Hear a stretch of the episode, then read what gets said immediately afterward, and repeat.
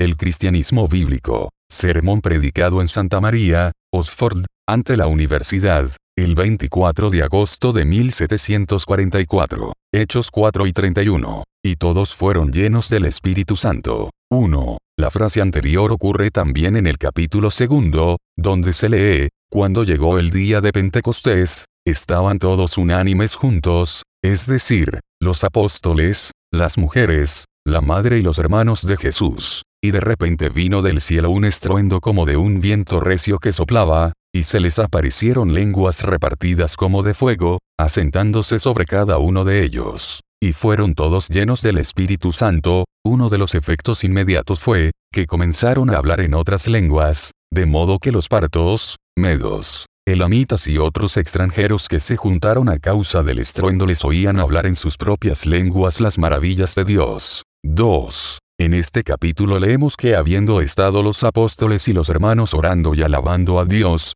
el lugar en que estaban congregados tembló, y todos fueron llenos del Espíritu Santo. En esta ocasión no hay ninguna señal visible semejante a la anterior, ni se nos dice que los dones extraordinarios del Espíritu Santo fuesen dados a todos o a algunos de los apóstoles, dones tales como sanidades, el hacer milagros, profecía, discernimiento de espíritus, diversos géneros de lenguas o interpretación de lenguas. 3. Si estos dones del Espíritu Santo han de permanecer en la Iglesia a través de las edades, y si serán devueltos o no al aproximarse los tiempos de la restauración de todas las cosas, son asuntos que no es necesario que decidamos. Lo que sí es necesario observar, sin embargo, es que, aun en la época en que la iglesia estaba comenzando, Dios repartió estos dones con mesura. Eran, en esa época, todos profetas, obraban todos milagros, tenían todos el don de sanidad, hablaban todos en diversas lenguas,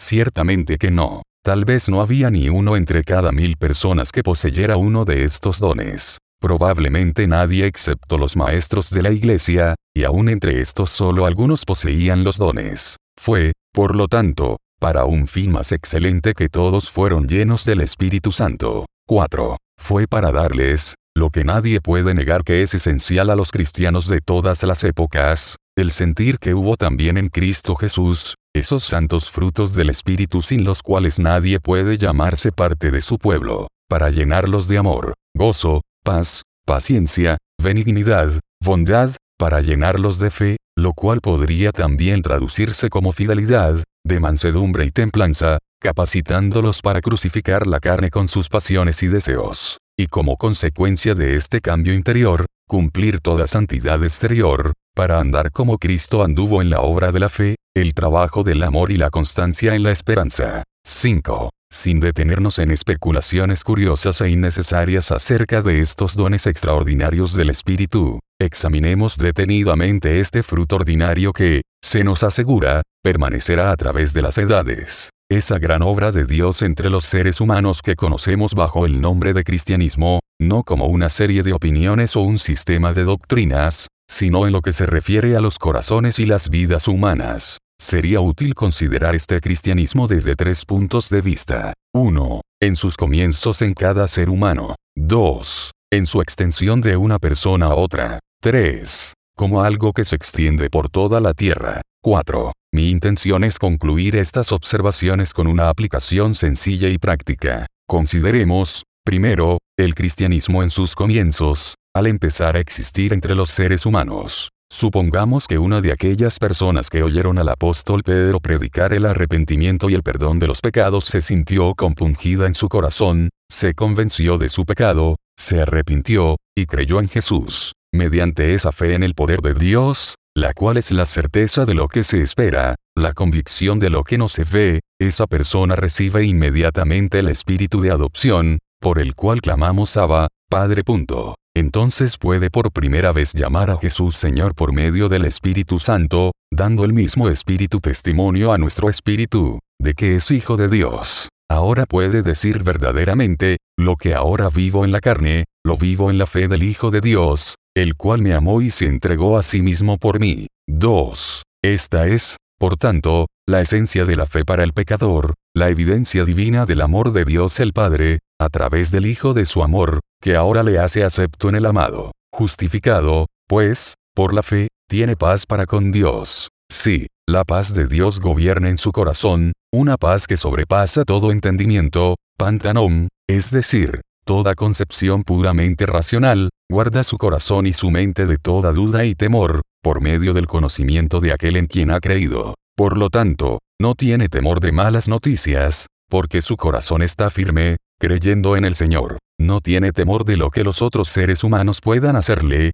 porque sabe que hasta los cabellos de su cabeza están contados. No teme a los poderes de la obscuridad, a los cuales Jesús hoy bajo sus plantas diariamente. Teme el morir menos que nada, no. Esta persona desea partir y estar con Cristo, quien destruyó por medio de la muerte al que tenía el imperio de la muerte, esto es, al diablo y libró a todos los que por el temor de la muerte estaban durante toda la vida sujetos a servidumbre. 3. Su alma, por tanto, engrandece al Señor y su espíritu se regocija en Dios su Salvador. Se regocija en su Salvador inefable, el Salvador que lo ha reconciliado con Dios, en quien tenemos redención por su sangre, el perdón de pecados. Se regocija de tener el testimonio del Espíritu en su espíritu de que es Hijo de Dios, y se regocija más aún en la esperanza de la gloria de Dios, en la esperanza de la sublime imagen de Dios, y en la renovación de su alma en la justicia y santidad de la verdad, anticipando la corona de gloria, esa herencia incorruptible, incontaminada e inmarcesible.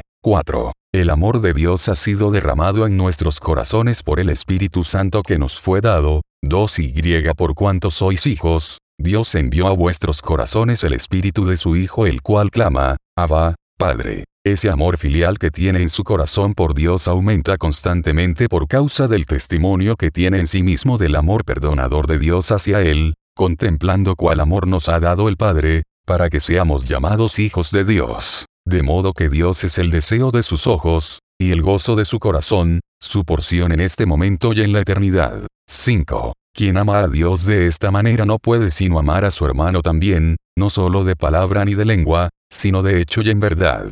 Esta persona dice, si Dios nos ha amado así, debemos también nosotros amarnos unos a otros, ciertamente, a todo ser humano, por cuanto las misericordias de Dios están sobre todas sus obras. De acuerdo con todo lo anterior, el afecto de esta persona amante de Dios incluye a toda la humanidad por amor de su Dios, sin exceptuar a quienes nunca ha visto en la carne, de quienes solo sabe que son linaje de Dios, por quienes su Hijo murió, sin exceptuar a los malos o ingratos, y menos aún a sus enemigos, aquellos que le han maldecido, aborrecido, ultrajado o perseguido a causa de su Señor. Esas personas tienen un lugar especial en su corazón y en sus oraciones. El cristiano las ama como Cristo nos amó a nosotros. 6. El amor no se envanece humilla hasta el polvo a las almas en que habita. Por lo tanto, la persona que hemos venido mencionando es humilde de corazón. Se considera a sí misma pequeña, despreciable y vil, ni busca ni recibe las alabanzas de otras personas,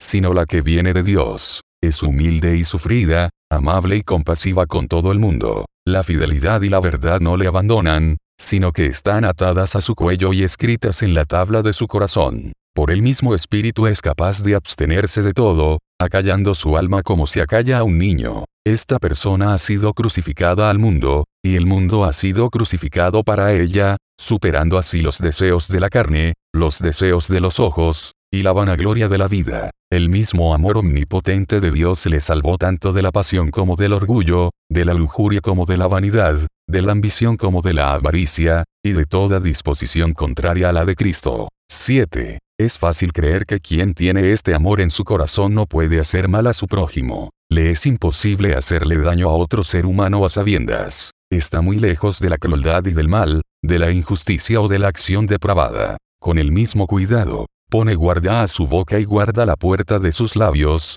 por temor a ofender de palabra en contra de la justicia, la misericordia o la verdad.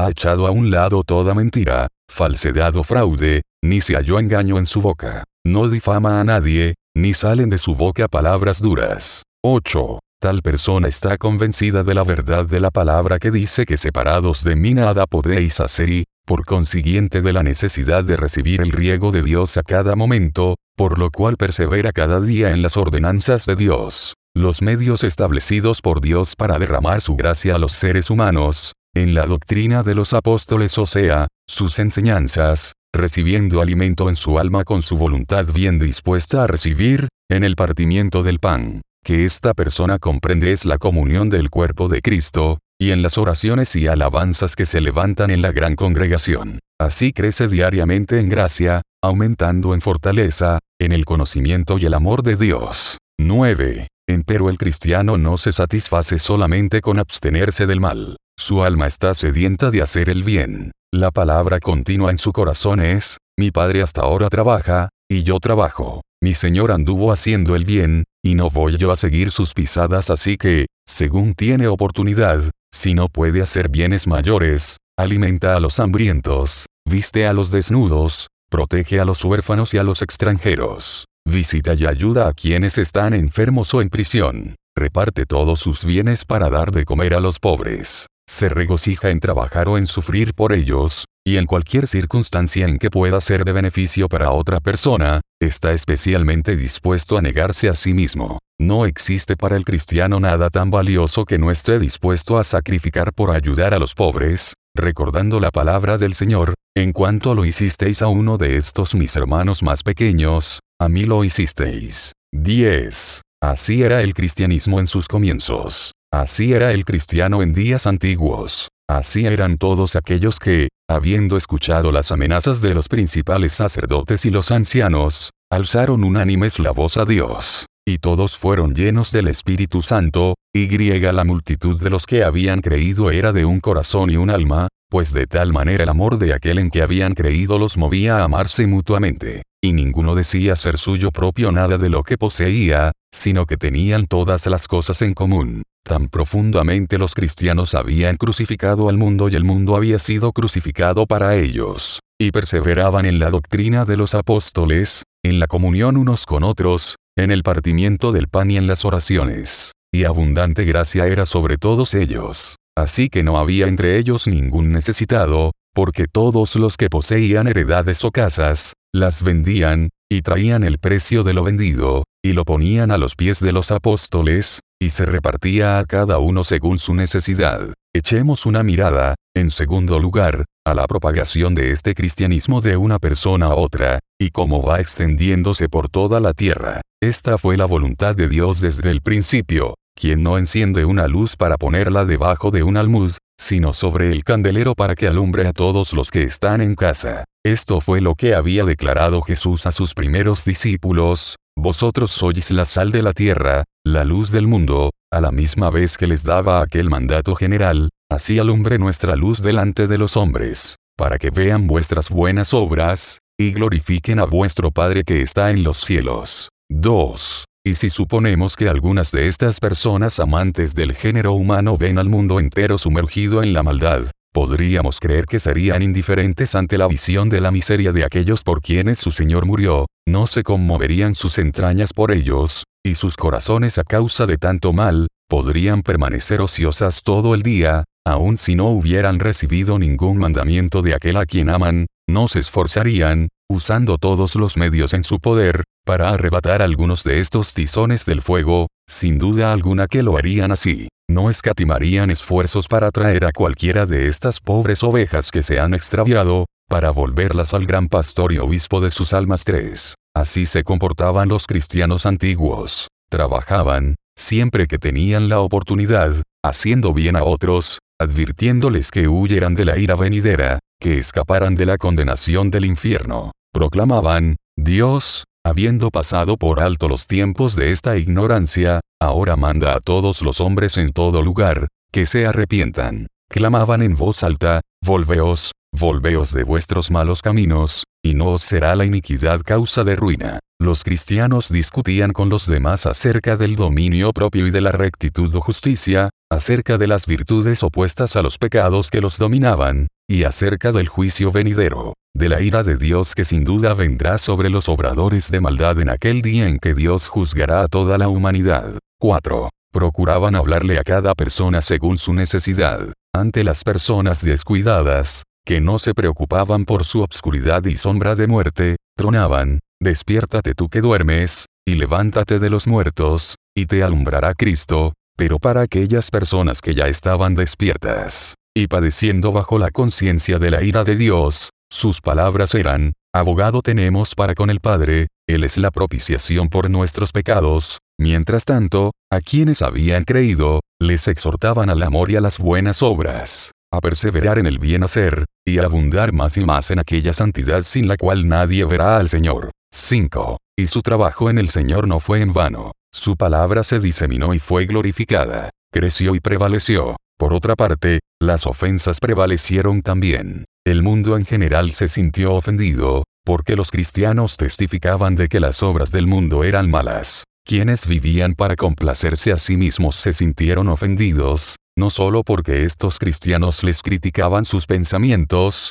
dice que conoce a Dios, dicen, y se llama a sí mismo Hijo del Señor, su vida es distinta a la de los demás, y su proceder es diferente, se aparta de nuestra compañía como si fuéramos impuros, se siente orgulloso de tener a Dios por Padre, sino más aún porque muchos de sus compañeros les fueron arrebatados y ya no corrían con ellos con el mismo desenfreno de disolución. Quienes eran personas de reputación se sintieron ofendidas porque, a medida que se extendía el Evangelio, bajaban en estima a los ojos de los demás, y porque muchos dejaron de adularlos con títulos y de darles el honor que solo Dios merece. Los comerciantes se reunieron y dijeron, varones, sabéis que de este oficio obtenemos nuestra riqueza, pero veis y oís que, estos han, apartado a muchas gentes con persuasión, hay peligro de que este nuestro negocio venga a desacreditarse. Sobre todo, las llamadas personas religiosas, las de religión externa, los santos de este mundo, se sintieron ofendidas y listas en todo momento para clamar, varones israelitas, ayudad, porque hemos hallado que esos hombres son una plaga, y promotores de sediciones por todo el mundo. Estos son los hombres que por todas partes enseñan a todos contra el pueblo y contra la ley. 6. Fue así que los cielos se obscurecieron con nubes, y la tormenta comenzó. Mientras más se extendía el cristianismo, más daño se hacía, a la vista de aquellos que no lo recibieron, y creció el número de aquellos que se enojaron más y más contra estos que trastornan el mundo entero, por lo cual gritaban una y otra vez, quiten de la tierra a tales hombres, porque no conviene que vivan. Y creían firmemente que quienes los mataran estarían rindiendo un servicio a Dios. 7. Mientras tanto no dejaban de desechar su nombre como malo, por lo cual se hablaba contra esta secta en todas partes. La humanidad hablaba toda clase de mal contra ellos, tal como hacía con los profetas que habían vivido antes que ellos. Y todo lo que alguno afirmaba, los demás lo creían, por lo cual las ofensas crecían en número como las estrellas de los cielos. De esa forma, en el tiempo ordenado por el Padre, surgió la persecución por todas partes. Algunos sufrieron, durante un tiempo, la vergüenza y el reproche, algunos, el despojo de sus bienes, algunos experimentaron vituperios y azotes, algunos prisiones y cárceles, y otros resistieron hasta la sangre. 8. Fue entonces que las columnas del infierno se estremecieron y que el reino de Dios se extendió más y más. Los pecadores en todas partes se convertían de las tinieblas a la luz, y de la potestad de Satanás a Dios. Dios les dio a sus hijos palabra y sabiduría, la cual no podrán resistir ni contradecir todos los que se opongan, y sus vidas tenían tanta autoridad como sus palabras. Sobre todo, sus sufrimientos daban testimonio al mundo entero. Fueron aprobados como siervos de Dios en tribulaciones, en necesidades, en angustias, en azotes, en cárceles, en tumultos, en trabajos, en peligros en el mar, peligros en el desierto, en trabajo y fatiga, en hambre y sed, en frío y en desnudez. Y después de haber peleado la buena batalla, haber sido llevados como ovejas al matadero, y haberse ofrecido en libación en el sacrificio y el servicio de su fe, su sangre clamaba a una voz, por lo cual los paganos pudieron decir que hasta muertos, su sangre aún hablaba. 9. Así se extendió el cristianismo por el mundo. Mas cuán rápidamente apareció la cizaña entre el trigo. Cuán pronto el misterio de la iniquidad se manifestó junto al misterio de la justicia. Cuán rápidamente encontró Satanás un asiento en el templo de Dios. Hasta que la mujer huyó al desierto, y los creyentes desaparecieron de entre los hijos de los hombres. Aquí estamos siguiendo un camino muy trillado, la siempre creciente corrupción de las generaciones sucesivas ha sido descrita abundantemente de tiempo en tiempo,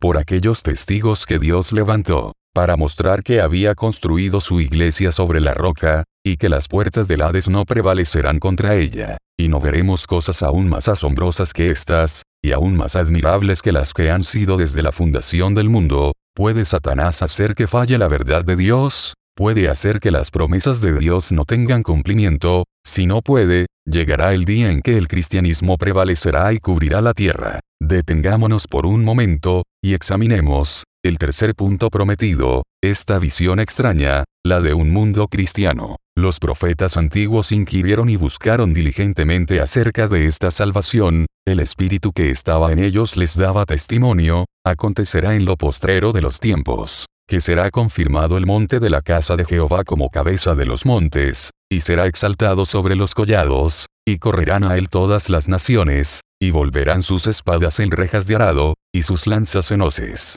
No alzará espada nación contra nación, ni se adiestrarán más para la guerra, acontecerá en aquel tiempo que la raíz de Isaí, la cual estará puesta por pendón a los pueblos, será buscada por las gentes, y su habitación será gloriosa. Asimismo acontecerá en aquel tiempo, que Jehová alzará otra vez su mano para recobrar el remanente de su pueblo, y levantará pendón a las naciones, y juntará a los desterrados de Israel, y reunirá a los esparcidos de Judá de los cuatro confines de la tierra, morará el lobo con el cordero, y el leopardo con el cabrito se acostará, el becerro y el león y la bestia doméstica andarán juntos, y un niño los pastoreará, no harán mal ni dañarán en todo mi santo monte, porque la tierra será llena del conocimiento de Jehová, como las aguas cubren el mar. 2. Las palabras del gran apóstol tienen el mismo significado, las cuales es evidente que no se han cumplido, ha desechado Dios a su pueblo, en ninguna manera. Pero por su transgresión vino la salvación a los gentiles, y, sí, su defección es la riqueza de los gentiles, cuanto más su plena restauración. Porque no quiero, hermanos, que ignoréis este misterio, que ha acontecido a Israel endurecimiento en parte, hasta que haya entrado la plenitud de los gentiles, y luego todo Israel será salvo. 3. Supongamos ahora que el tiempo ha llegado y que las profecías se han cumplido. ¡Qué espectáculo tan sublime! Todo es paz, reposo y seguridad para siempre. No se escucha el estruendo de las armas, ni confusión de voces, ni se ven mantos revolcados en sangre. La destrucción ha terminado, las guerras han cesado en la tierra, no hay ninguna guerra interna, ningún hermano se levanta contra su hermano, ni hay nación o ciudad dividida contra sí misma, destrozándose interiormente. La discordia civil ha concluido para siempre, y no queda nadie para destruir o herir a su prójimo. No hay opresión que haga entontecer al sabio, ni extorsión que muela a los pobres, ni robos ni hurtos, ni rapiña ni injusticias, porque todo el mundo está satisfecho con las cosas que ahora posee. Así que la justicia y la paz se besaron, han echado raíces y llenado la tierra, la justicia florece en la tierra, y la paz mira desde el cielo. 4. Y junto a la santidad y la justicia, se encuentra también la misericordia. La tierra ya no está llena de habitaciones de molestia. El Señor ha destruido a los sanguinarios, a los que están llenos de malicia, a los envidiosos y vengativos. Si hay provocación alguna, no hay quien sepa devolver mal por mal, de hecho, no hay nadie que haga el mal, ni siquiera uno. Todas las personas se han vuelto mansas como palomas, y se han llenado de paz y gozo en el creer, unidos en un solo cuerpo, por un espíritu, se aman fraternalmente. Todos son de un corazón y un alma, y ninguno dice ser suyo propio nada de lo que posee. No hay entre ellos quien tenga necesidad, porque cada persona ama a su prójimo como a sí misma. Y todos siguen una misma regla. Todas las cosas que queráis que los hombres hagan con vosotros, así también haced vosotros con ellos. 5. De lo anterior se desprende que ninguna palabra cruel se escucha entre ellos, ni contención de lenguas, ni de ninguna otra clase, ni murmuración, ni difamación, sino que cada cual abre su boca con sabiduría, y la clemencia está en su lengua. Son igualmente incapaces de cometer fraude o engaño. Su amor es sin fingimiento. Sus palabras son siempre expresión justa de sus pensamientos, que abren una ventana a sus pechos, de modo que cualquiera que lo desee puede mirar en sus corazones y ver que en ellos solo hay amor y Dios 6. Así que cuando el Señor Dios omnipotente toma su poder y reina, y sujeta a sí mismo todas las cosas, Dios hace que todo corazón rebose de amor, y que toda boca se llene de alabanza. Bienaventurado el pueblo que tiene esto, bienaventurado el pueblo cuyo Dios es Jehová. Levántate, dice el Señor, resplandece, porque ha venido tu luz, y la gloria de Jehová ha nacido sobre ti, y conocerás que yo Jehová soy el Salvador tuyo y Redentor tuyo, el fuerte de Jacob, y pondré paz por tu tributo, y justicia por tus opresores. Nunca más se oirá en tu tierra violencia, destrucción ni quebrantamiento en tu territorio, sino que a tus muros llamarás salvación, y a tus puertas alabanza. Y tu pueblo, todos ellos serán justos, para siempre heredarán la tierra, renuevos de mi plantío, obra de mis manos, para glorificarme, el sol nunca más te servirá de luz para el día, ni el resplandor de la luna te alumbrará, sino que Jehová te será por luz perpetua, y el Dios tuyo por tu gloria. Habiendo considerado el cristianismo en sus comienzos, en su desarrollo y en su extensión por toda la tierra, solo me queda concluir este asunto con una sencilla aplicación práctica. 1. Primeramente quisiera preguntar, ¿dónde existe esta clase de cristianismo? ¿Dónde viven los cristianos? ¿Qué país es ese cuyos habitantes están todos llenos del Espíritu Santo, son todos de un corazón y un alma, donde no se permite que ninguna persona entre ellas carezca de nada, sino que constantemente se reparte a cada uno según su necesidad, un lugar en donde todos y cada uno tienen el amor de Dios llenando sus corazones, y moviéndolos a amar a sus prójimos como a sí mismos, donde están llenos de entrañable misericordia, de benignidad, de humildad, de mansedumbre, de paciencia, quienes no ofenden en ninguna forma, ni en palabra ni en hecho, en contra de la justicia, la misericordia y la verdad, sino que en todo tratan a las demás personas como ellas quisieran ser tratadas. Podemos llamar cristiana con propiedad a alguna nación que no responda a dicha descripción, entonces, confesemos que no hemos visto hasta la fecha a ninguna nación cristiana sobre la tierra. 2. Os ruego, hermanos, por las misericordias de Dios, aunque me consideren loco o tonto, que me escuchen todavía un poco más, con paciencia. Es necesario que alguien les hable con claridad. Es particularmente necesario en este tiempo, porque, quién sabe si será el último, quién sabe cuán pronto el juez justo dirá, no voy a sufrir más a este pueblo, de modo que si aún Noé, Daniel y Job estuvieran en la tierra, ellos apenas salvarían sus propias almas. ¿Quién les hablará con esta franqueza si yo no lo hago? Por lo tanto, me he decidido y hablaré, y les conjuro, por el Dios viviente, que no se opongan a recibir una bendición de mi mano. No digan en sus corazones, non persuadevis, etiam si persuaseris, no me has persuadido, aunque has sido muy persuasivo, o, en otras palabras, Señor, no recibiré nada por medio del que has enviado. Permíteme mejor perecer en mi sangre que ser salvado por medio de este hombre. 3. Hermanos, aunque hablo así, estoy persuadido de cosas mejores en cuanto a ustedes. Permítanme preguntarles, entonces, con amor tierno, y en espíritu de humildad, ¿es esta una ciudad cristiana?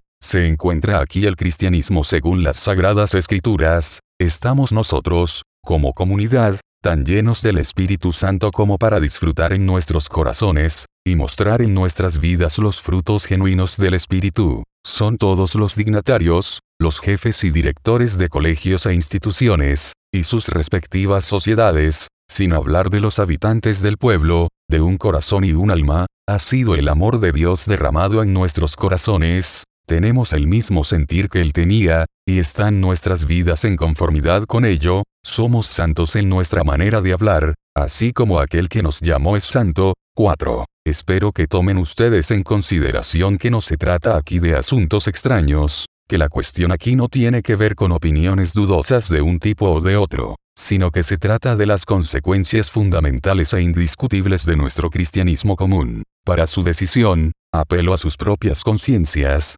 guiadas por la palabra de Dios. Quien no se sienta condenado por su propio corazón, que vaya en paz. 5. Entonces, en el temor y ante la presencia del gran Dios ante quien todos hemos de comparecer, pido a quienes tienen autoridad sobre nosotros, a quienes respeto por razón de su dignidad, que consideren, y no a la manera de hipócritas delante de Dios. Están llenos del Espíritu Santo, son ustedes representantes dignos de aquel a quien están llamados a representar entre los seres humanos. Yo dije, vosotros sois dioses. Ustedes los magistrados y autoridades son, por razón de su dignidad, aliados del Dios del cielo. En sus respectivos puestos y empleos están llamados a mostrarnos al Señor nuestro gobernante. Son todos los pensamientos de sus corazones, todos sus anhelos y deseos, dignos de su llamado, son todas sus palabras como aquellas que vienen de la boca de Dios, hay dignidad y amor en todas sus acciones, hay esa grandeza que las palabras no pueden expresar, que solo puede emanar de un corazón lleno de Dios, y que, a la vez, es consistente con el carácter del ser humano que es un gusano, y con el Hijo de Hombre, también gusano. 6. Ustedes, hombres venerables que han sido especialmente llamados a formar las mentes tiernas de la juventud, a disipar las tinieblas de la ignorancia y del error, y a enseñarles a ser sabios para salvación, están llenos del Espíritu Santo, están llenos de todos esos frutos del Espíritu que requiere el desempeño de sus funciones, están sus corazones consagrados a Dios, están llenos de amor y de celo por establecer su reino en este mundo, les recuerdan a aquellos que tienen bajo su cuidado que el fin razonable de todos sus estudios es el conocer, amar y servir al único Dios verdadero, y a Jesucristo, a quien Dios ha enviado, les inculcan día a día ese amor que es lo único que no perece, porque cesarán las lenguas, y la ciencia filosófica acabará, y sin amor todo conocimiento es solo una espléndida ignorancia,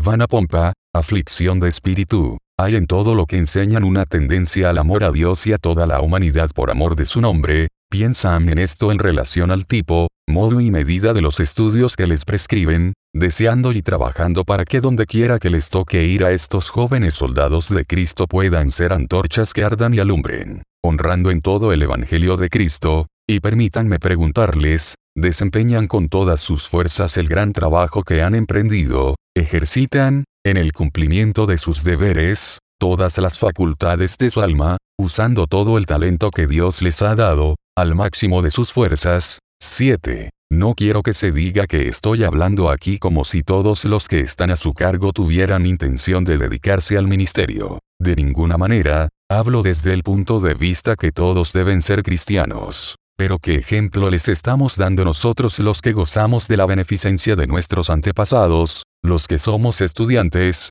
tutores o eruditos, en especial los que tenemos cierto rango y eminencia, abundan ustedes en los frutos del Espíritu, en humildad, abnegación, mortificación, seriedad y compostura de espíritu, en paciencia, sobriedad y templanza, y se esfuerzan, por otra parte, en hacer el bien a todos los seres humanos en aliviar las necesidades externas y en encaminar las almas al verdadero conocimiento y amor de Dios, ¿es este el carácter de la mayoría de los estudiantes en los colegios? Me temo que no lo sea. Por el contrario, no nos echan en cara nuestros enemigos, y quizás con buenas razones, que el orgullo y la soberbia de espíritu, la impaciencia y la inquietud, la morosidad y la indolencia, la gula y la sensualidad, y aún una proverbial inutilidad, prevalecen entre nosotros, Ojalá Dios borrara de nosotros este reproche, de modo que aún su memoria pereciera para siempre. 8. Muchos de nosotros estamos más directamente consagrados a Dios,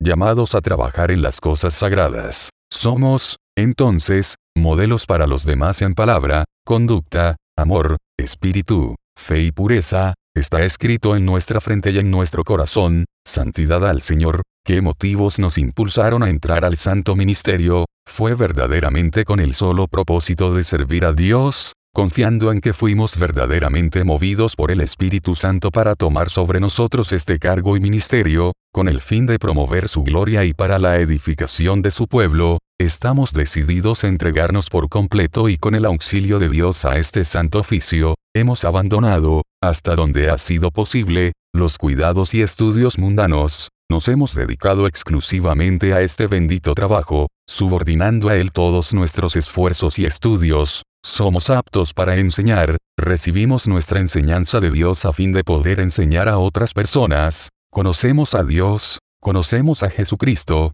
ha revelado Dios a su Hijo en nosotros, nos ha hecho ministros competentes del nuevo pacto, ¿dónde está entonces el sello de nuestro apostolado? ¿Qué personas muertas en sus pecados y maldades han resucitado por nuestra palabra? Tenemos celo ardiente de salvar a las almas de la muerte, de modo que nos olvidamos hasta de comer, hablamos claramente por la manifestación de la verdad recomendándonos a toda conciencia humana delante de Dios, estamos muertos al mundo y a las cosas del mundo, haciendo tesoros en el cielo, nos enseñoreamos sobre la grey del Señor, o somos los últimos, los siervos de todos, se nos hace pesado sufrir reproches por Cristo, o nos regocijamos con ello, cuando nos golpean en una mejilla, nos sentimos resentidos, nos impacientamos con las afrentas, o volvemos la otra mejilla, sin dejarnos vencer por el malo, sino venciendo con el bien el mal, tenemos un celo fanático que nos hace aborrecer a los que no piensan como nosotros, o estamos inflamados de un amor que nos hace hablar con mansedumbre, humildad y sabiduría.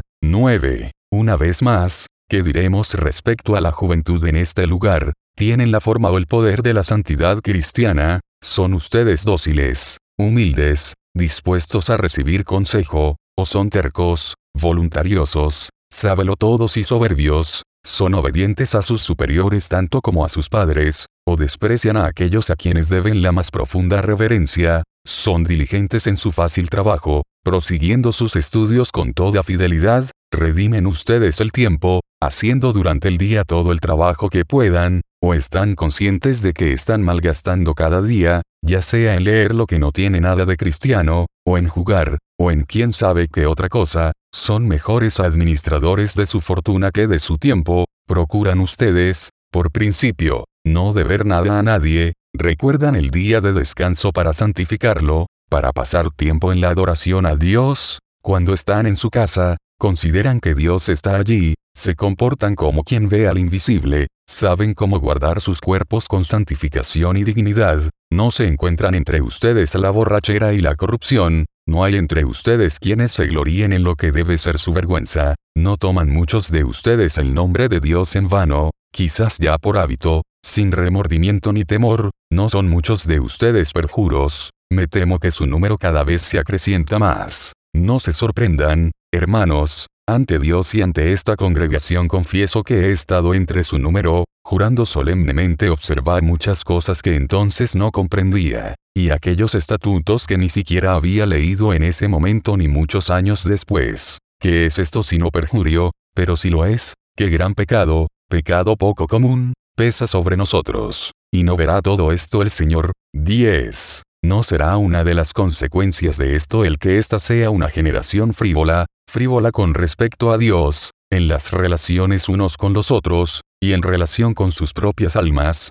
¿Por qué? ¿Cuántos entre ustedes dedican, de una semana a otra, una sola hora a la oración privada? ¿Cuántos piensan en Dios en sus conversaciones? ¿Quién de ustedes conoce la obra del Espíritu, su obra en los corazones humanos? Pueden soportar, siempre que sea solo de vez en cuando en la iglesia, alguna plática sobre el Espíritu Santo, no darían ustedes por sentado, si alguien comenzara este tipo de conversación, que debe tratarse de un hipócrita o de un entusiasta, en el nombre de nuestro Señor Todopoderoso les pregunto, ¿qué clase de religión es la suya? No quieren ni pueden siquiera soportar que se les hable del cristianismo. Oh, mis hermanos, ¿qué ciudad cristiana es esta? Tiempo es de actuar, oh Señor. 11. Porque, a la verdad, ¿qué probabilidad, o, mejor dicho, qué posibilidad, humanamente hablando, hay de que vuelva a este lugar el verdadero cristianismo, el que se rige según las sagradas escrituras, ¿Qué posibilidad de que toda clase de personas que moran entre nosotros pueda hablar y vivir como personas llenas del Espíritu Santo?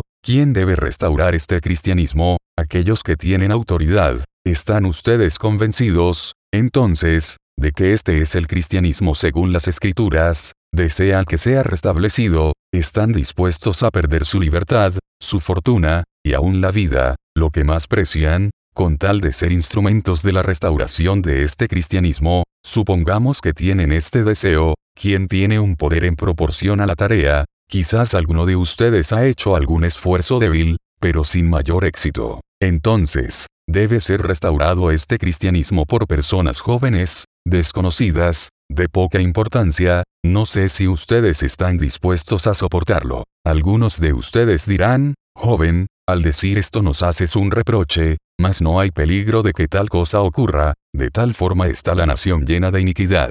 ¿Qué debe enviar Dios? ¿Hambre? ¿Pestilencia? ¿Los últimos mensajeros de Dios a una tierra rebelde? ¿O espada? enviará el ejército de extranjeros romanistas a reformarnos y volvernos al primer amor, caigamos mejor en la mano de Dios antes que caer en la mano de otros seres humanos. Señor, sálvanos, que perecemos. sácanos del pantano, que nos hundimos. Defiéndenos de estos enemigos, porque vana es la ayuda humana. Para ti todo es posible. Conforme a la grandeza de tu poder, preserva a aquellos que han de morir, y defiéndenos según te plazca, mas no conforme a nuestra voluntad sino a la tuya.